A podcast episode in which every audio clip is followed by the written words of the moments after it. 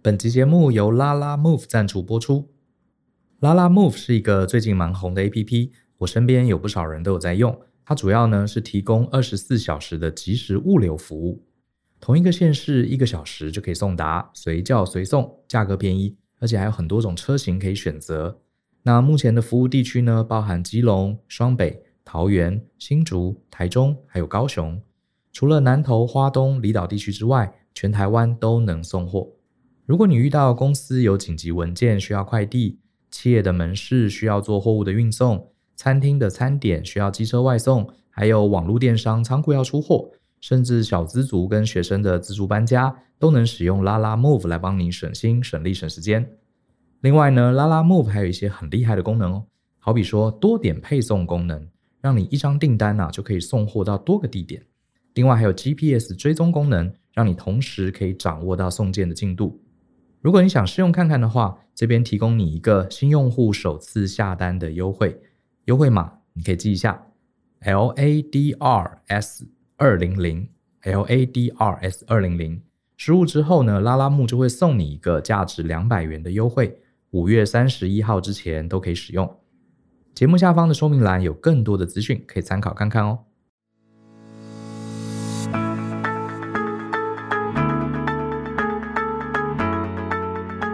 欢迎你收听大人的 Small Talk，这是大人学的 Podcast 节目，我是 Brian 姚诗豪。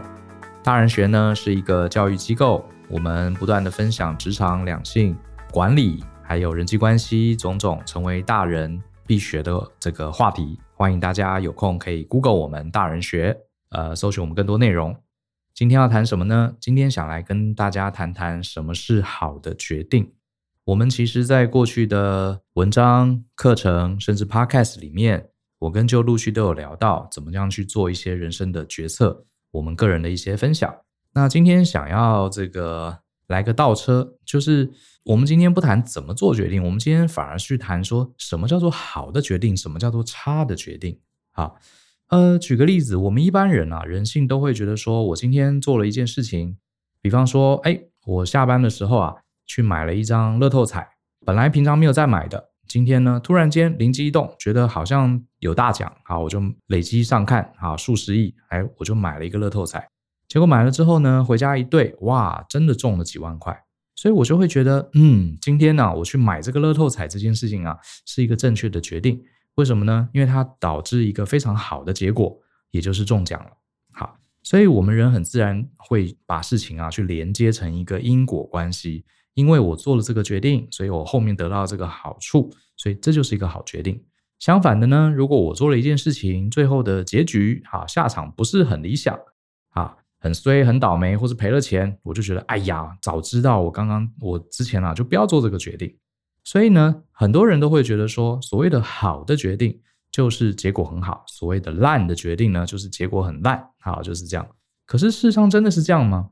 我举个例子啊，会想要讲这个议题啊，是因为我想到前一阵子，呃，疫情还更严重的时候，我们在新闻上常看到欧美国家很多人，他们其实对于戴口罩这件事情啊是非常非常反感的哈。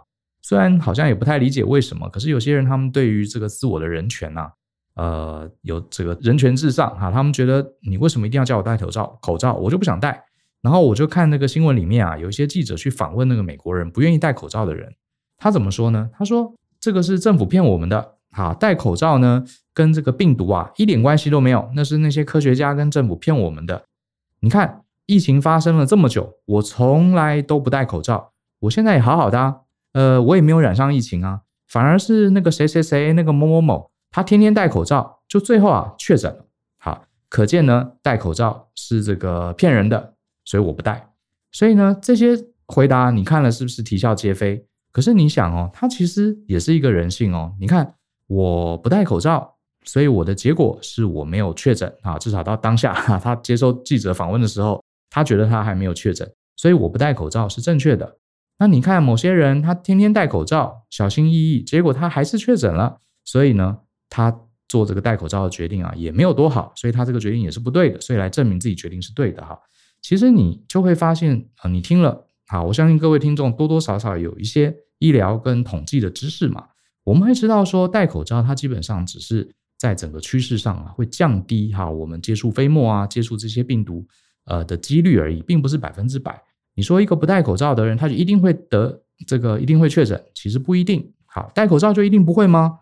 难讲。好，有些时候碰上了就是会碰上，可是戴口罩就是降低几率。可是你看哦，很多很多人啊，他就会觉得说，我今天做这个事情的决定对跟不对，是好决定还是不好的决定，跟最后的结果有关。这就是一种呃逻辑思考的谬误，就是说用事情的结果来反推我当初的决定是好还是坏。好，而忽略了一个很重要的东西，我们待会会讲啊，几率它其实是所谓的波动性的。好，它是几率波动性的。基本上呢，我们要重新来思考这个问题。其实啊，真正我心中认为真正好的决定跟坏的决定，很多时候跟当下这个事件最后做完决定的结果不一定是有关联的。也就是说，你做了一个很好的决定，还是有可能导致不好的结果。你做了一个正确的。这个决定有可能结果不好，反过来也有可能你做了一个错的决定，可是你运气很好，刚好最后结果是好的。好，我就举个例子好了，守株待兔啊，这个成语大家小时候都读过嘛。它的意思是说，这个有一只倒霉的兔子啊，这个因为跑太快，头撞到树，呃，这个兔子就是挂了哈。然后刚好有一个路过的农夫啊，他看到这个兔子哈撞死了，他就很高兴，就把兔子捡回家煮了。所以他心里就想：哇，我每天这个种田啊、播种啊，好辛苦哦。我就来这里捡兔子，我天天不是就有兔子肉吃，好，所以他就天天来这个树干旁边等这个撞死的兔子。当然，想也知道一无所获嘛，而且他的农地啊就荒废了，所以被大家耻笑。那这个这个成语我们从小就听过啊，这个老师讲给我们听，意思是说啊，你不要墨守成规哈，不要一味的仰赖过去的经验，然后图呃想要这个不劳而获。那这个农夫的决定，当然借由这个成语，我们知道这个决定是很笨的，是错误的。好。可是哦，我们今天来做一个简单的思考练习，因为这个成语故事它的结局啊，是告诉我们说啊，这个农夫他后来一直等兔子嘛，所以最后第二天没等到，第三天也没等到，所以我们守株待兔，现在意思是负面的，就是呃，它是不好的，好，不好的，不要做这种笨事，是一个不好的决策。可是我们今天反过来想，假设你刚好认识这个农夫，他是你家邻居哦，他第一天等到了兔子，然后呢，大家都在笑他，说第二天不要再去等。他说不行，第二天我还是要去等，我懒得种田了。结果他第二天去等，还真的又捡到一只兔子。来，各位有没有可能？我先问各位，这有没有可能？结果呢？第三天他又去了，第三天又捡到一只好撞到树干的兔子。没错，其实这个几率啊是非常非常低，可是几率不是零哦。有没有可能连续两天、三天就这么巧？好，这个万分之一、亿分之一的几率，刚好就有兔子撞到这棵树。其实不是没有可能，就几率的概念，它还是有机会的，还是有机会的哈。几率不是零，所以这个故事它的这个题材是告诉我们说，他第二天去等就没有等到了，所以田就荒废了啊。我们觉得不好，可是万一你身边真的有一个人，他第二天他就是那么好狗运，又捡到兔子，那这个农夫他守株待兔的决定还一样是错的吗？搞不好我们开始就动摇喽。就觉得说守株待兔，搞不好才是对的。你看他连续三天，三天真的都捡到兔子。事实上呢，各位听到这个故事，听到这里，你应该觉得这个守株待兔还是错的嘛，对不对？因为这个农夫啊，就算他第二天、第三天捡到兔子，他未来五年、十年，天天捡到兔子的几率，我们大概知道，几乎几乎趋近于零。所以守株待兔，即使这个农夫第二天捡到了兔子，他还是一个不对的行为，还是一个错误的决策啊。这告诉我们什么？几率是有波动性的，也就是说啊，你就算再些微的几率，它还是有可能发生。所以这代表我们不能因为啊这个事情的结果好就来判断我的决定是正确还是不正确。就像各位，你不会去守株待兔，因为你知道第二天、第三天连续捡到兔子的几率趋近于零，所以你可能宁愿去好好的耕种你的稻田，因为它的这个获得收获的几率是更高更高的。所以从这个故事告诉我们，你不应该从做这件事情。它最后的结果来反推，啊，你的当初的这个决定是对的还是错的？反而是要考虑它的几率，啊，在长时间能不能为你带来效益？啊，这个才是重点。如果我们把时间拉长，拉长到五年、十年，种田带来的回报一定是比守株待兔的回报要高的。所以，一个正常人有一点 sense 的人，他不会去守株待兔，他会好好种田，即使看到了别人连续两天都捡到兔子，他应该也不会改变这个初衷才对。因为世上奇奇怪怪的事情总是会发生。举个例子啊，像大家可能听过英国曾经有过一对夫妻，他中了两次的乐透头彩，这很扯。照这个数学家的统计，连续中两次乐透头乐透的头彩啊，几率是两千八百亿分之一。可是注意哦，它还是不是零哦，所以还是就是发生了。好，就是发生。那你说啊，这对夫妇中两次，那我是不是以后也不工作，天天把所有的钱都砸去买彩券？正常人不会去做这样的事情，因为这个几率实在太低了，对不对？虽然还是有人遇到。那英国有一个森林保保育员，他是被金氏世界纪录认可哈，一辈子被闪电劈中最多次，他总共一辈子被闪电劈了七次。那这个这个人有没有死？重点是更夸张，他还没有死哈，被闪电劈七次还没死。你看这个几率有多低多低？可是这真实存在的一个人哈。那你说这个他 P 七四没死，那我们以后下雨天站在那边就不用怕闪电，不会笨傻蛋才会去尝试啊。所以呢，这个我们不应该啊，在人生中其实也是这样啊。我觉得，可是很容易哈，这很容易。我们觉得，哎，这个人做了什么，他结果是好的，那我们也跟着做，因为怎么样，我们就会觉得结果好，就是代表他决定对了。其实是不是的哈？一定要考虑这个呃几率，它是会会波动的，好，会波动的。那这样子很麻烦啊，对不对？如果我们不能用结果来反推这个决定是好还是不好，那我们到底要怎么知道是好的决策还是坏的决策呢？我举个例子哈，这个刚刚讲到几率的波动性啊，我们就来讲一下这个海浪好不好？这个比方说像我小时候，每次有机会去海边啊，我去海边其实我也不是很喜欢玩水，可是我就特别喜欢看站在这个沙滩旁边啊，看着这个海浪一波一波往沙滩上打过来。你会发现这个海浪啊，看起来是随机的啊，每一次有的时候浪打得很高，有的时候浪在很远的地方就停住了。有时候浪突然间又打得很深哈，我们这个小朋友还很兴奋，赶快跑，免得被这个浪弄湿了脚。可是你会发现呢，每一次的波浪打上来，似乎有的时候高，有的时候低。好，这个好像是随机的。可是如果那个时候刚好是涨潮的时间，好，如果是涨潮，你就会发现啊，时间放大到二十分钟甚至半小时，你就会发现这个浪其实还是有一个趋势的，也就是它会越来越越来越往陆地靠近。啊，越来越往陆地靠近，所以我们就要一直后退。可是你光看两波、三波这么少的浪，你可能看不出来，因为有时候高，有时候低，它是一个随机漫步的状况。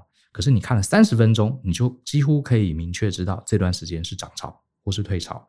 我觉得其实人生就是这样子哈，你很难哈，这个针对特定的一次事件来判断它的好坏，针对特定事件判断来啊，说我这个决定是对的还是错的。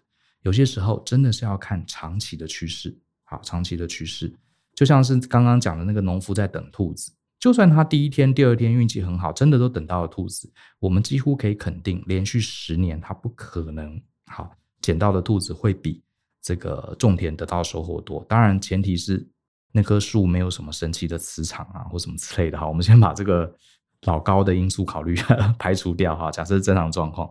是不可能的，不可能比你种钱的期望值要高。好，所以单次的结果真的是不能呃用来反推决策的好坏。好，那到底那这样问题来了，我们现在否定了这个用结果来推断决策好坏这样的一个论述。那我们更想问的是，那请问什么是比较好的决策呢？啊，难道我们不考虑结果，那要考虑什么呢？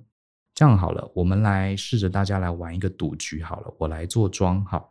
假设我今天跟你玩赌局，我们来就很简单了，就丢硬币好了。我们拿个十块钱来丢哈。假设这个硬币也是正常的硬币，也就是它正反面出现的几率啊，各是百分之五十。然后呢，这个赌局怎么玩呢？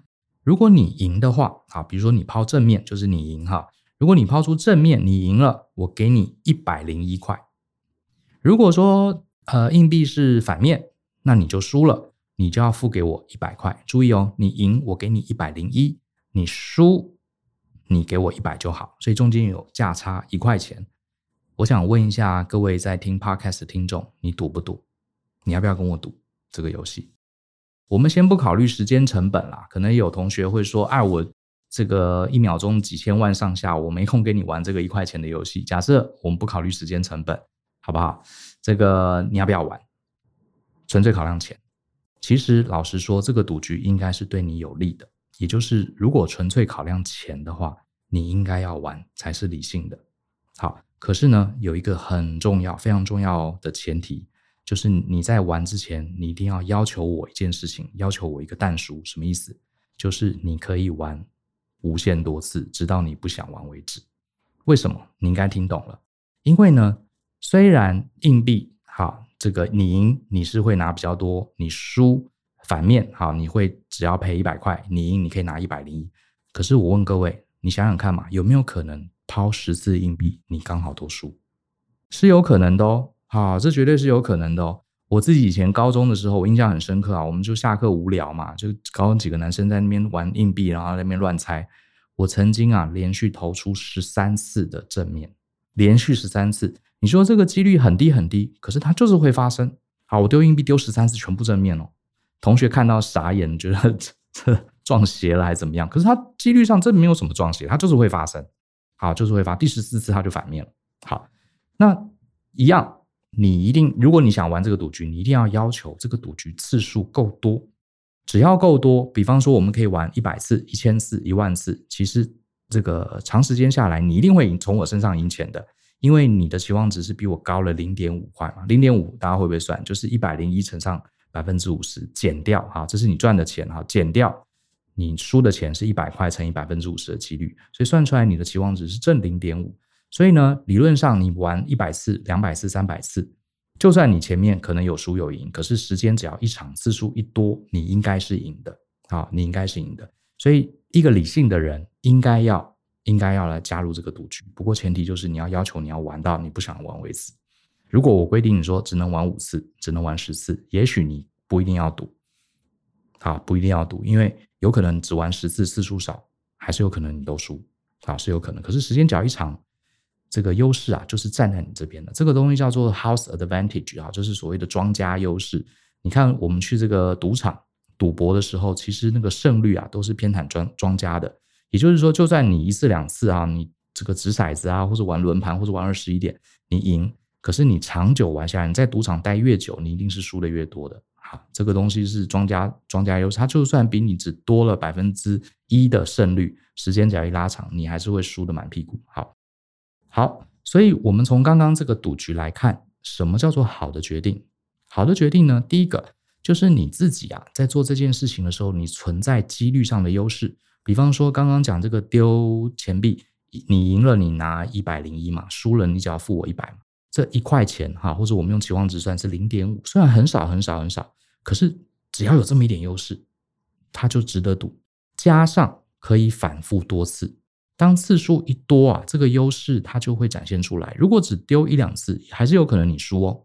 好，可是只要多次，你一定会赢的。好，你一定会赢的。次数越多，越容易偏向于这个呃往几率的期望值上去靠拢。好，所以呢，这边我们讲了两个点，一个是你一定要玩一个对你有优势的游戏，就算优势只有一咪咪一点点也可以。好，你绝对不要去玩一个你没有优势的游戏。第二个。当你玩了一个优势游戏的时候，你要次数够多，就是不要一次定终身。假设这个游戏你可以玩很多把，加上你有一点点优势，那就长时间而言，你的胜率是非常非常高的，好，非常非常高的，而且你的风险会这个系统化的下降。所以，我们来呼应一下，回到我们的人生，回到我们的职场，回到我们这个一辈子哈，要做出很多大大小小的决策。其实就是因为这样子的概念呢、我呃，我先讲哈，这只是我个人好的经验，我个人的历程，并不代表说每个人都一定要照我这样做。因为呢，事实上有一些我周围有一些人啊，他们是很勇敢的搜花去冒险的哈，诶，结果他后来也也非常非常成功。那就像有人说嘛，运气好怎么样，也是一种能力，对不对？那我们今天不谈，因为啊，我就是不是特别运气好的人，所以我只好这些年来，好，我也没什么赌赌运。那所以这些呢，创业也好，哈，呃，这个职场里面的一些大大小小决定也好，我自己大概是有三个准则是给我自己用的，好，你参考就好。那这三个准则对我自己来说还蛮适用的，刚好就是符合刚刚这个赌局的概念。第一个啊，我今天要做一个决定，我会去想，我在这个决定，不管是有多选题还是呃单选题，我会想哪一个选项对我来说是相对优势的，就是比如说做这件事情是我稍微擅长的。那这个擅长啊，不用到真的非常非常强，非常非常厉害哈，可以出国比赛什么之类，不用。就是你比你呃，你做了 A 选择跟 B 选择，比如说我要去两家公司，呃，一个呃两个工作，一个是做这个工程师，另外一个是做专案经理。那我了解，我做专案经理，因为我人际沟通比我的分析能力、数数理能力要强一点点。那你说我的人际沟通真的强到很厉害吗？也不用，就是比大部分的工程师好一点点。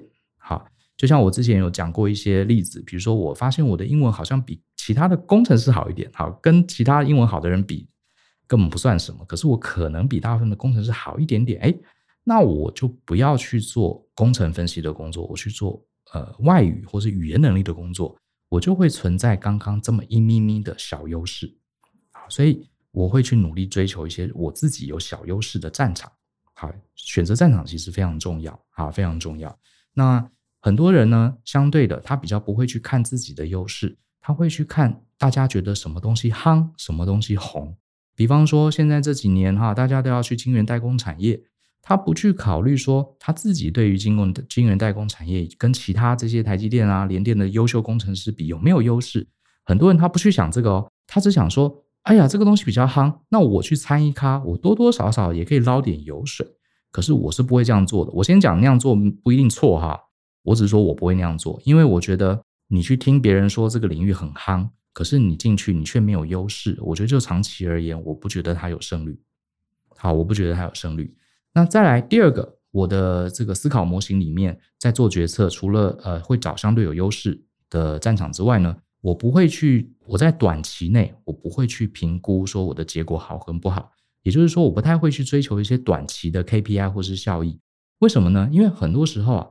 你刚刚讲了，几率是有波动性的。你光看一次两次结果的好坏，这个发现这个结果可能不好。如果然后你又太在意这个结果，你最后就会导致什么？你会觉得你的决定是不对的，然后你就会想要撤出。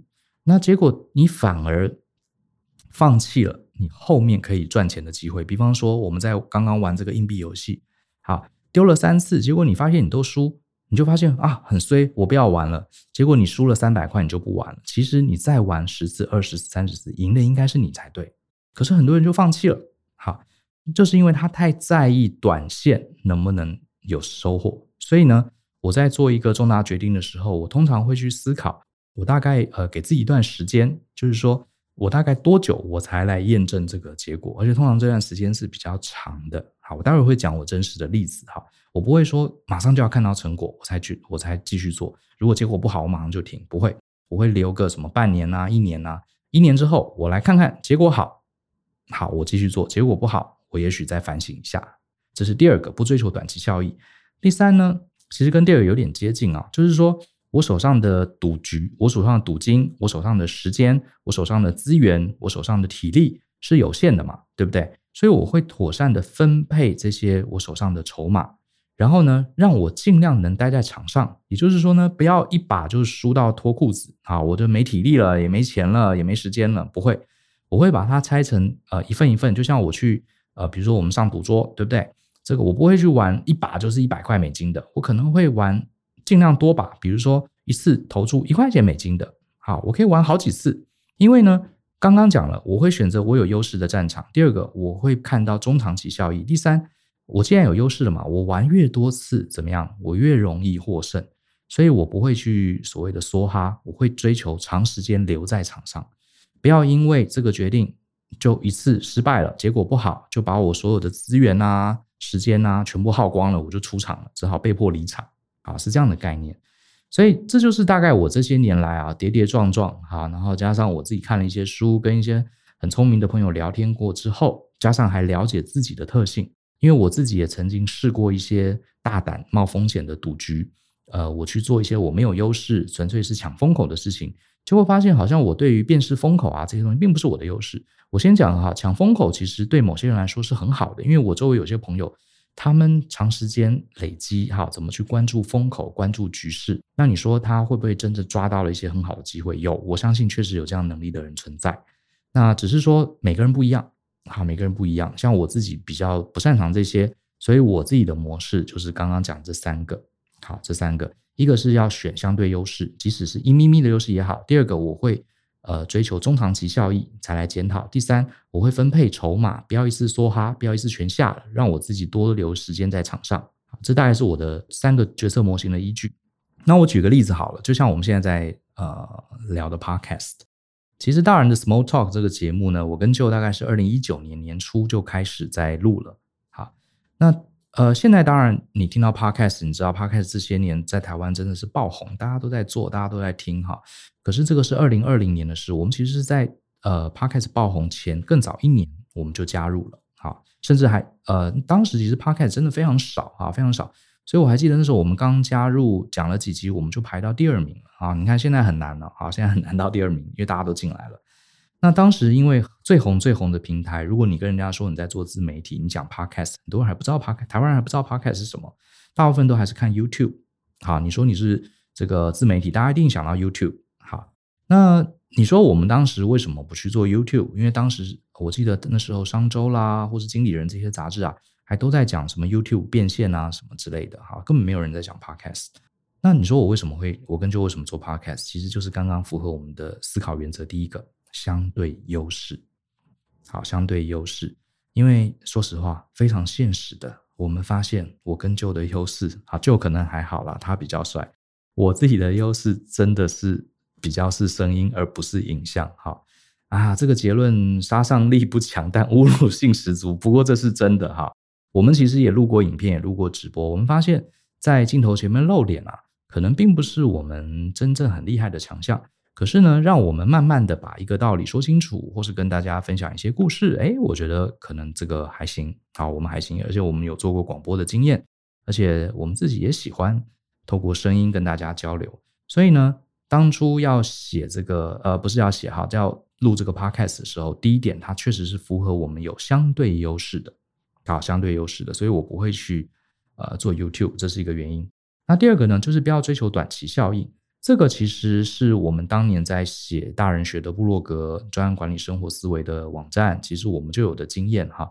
你要建立一个自媒体，要建立一个所谓的现在很流行讲个人品牌哈，你一定一定要长期抗战的准备，这是我个人观念。你说有没有人突然间爆红？有，当然有，好像理科太太什么。可是，嗯，那个东西是。我觉得那个对我来说就是连续两天抓到兔子一样，它是一个机遇的波动性。当然，每个人也有一些他的优势啦，那那不是我的优势。所以我就在想，我们 Podcast 到底什么时候才是成功？要继续做？什么时候觉得啊失败了，我们就停损呢？其实当时我跟就是想好，我们一年的时间，也就是啊，至少呃，我们当时想说是至少一年。好，我们当时想是一个礼拜录一集或是两集，所以至少一年，所以大概是快一百集。我们第一批，不管大家听不听，不管大家给我们的 feedback 好不好，不管这个我们在 Apple Podcast 上的名次高还是低，我们先做一年。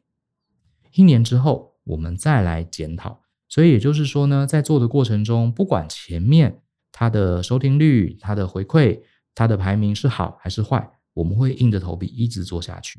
就像是玩硬币游戏，就算前面你都输，你也应该继续玩下去，因为长时间优势对你是有利的。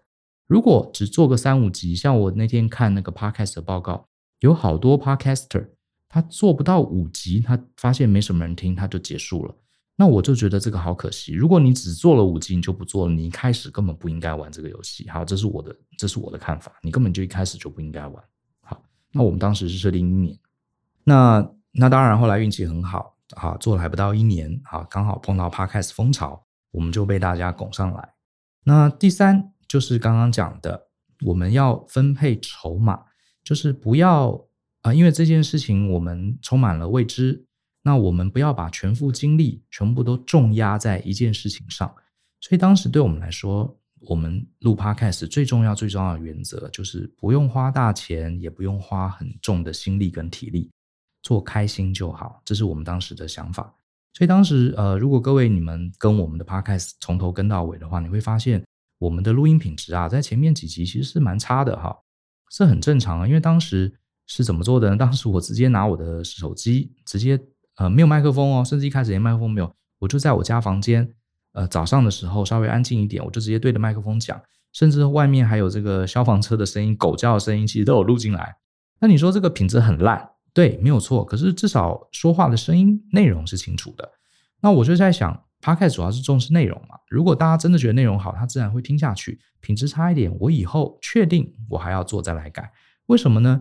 如果我一开始啊就花重金哈、去研究这个设备啊，花大钱去买设备、买音响、去盖录音间，然后去找人后置，然后还去学怎么后置，甚至还要买软体，搞了这么累，最后录个三集四集就结束了，那这个根本就没有办法看出，没办法让自己的优势发挥嘛。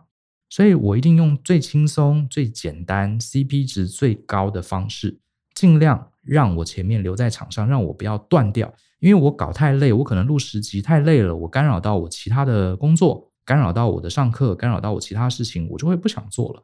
所以我是我跟舅啊，我们就是致力让录 Podcast 这件事情非常非常轻松，然后甚至还带点趣味好玩，我们就来聊聊天，就来讲。所以基本上我们也不写，呃，之前也不是完几乎完全不写稿的，然后也没什么后置，我顶多把一些咳嗽啦，或是 手机突然响了啊这些声音，把它截掉而已。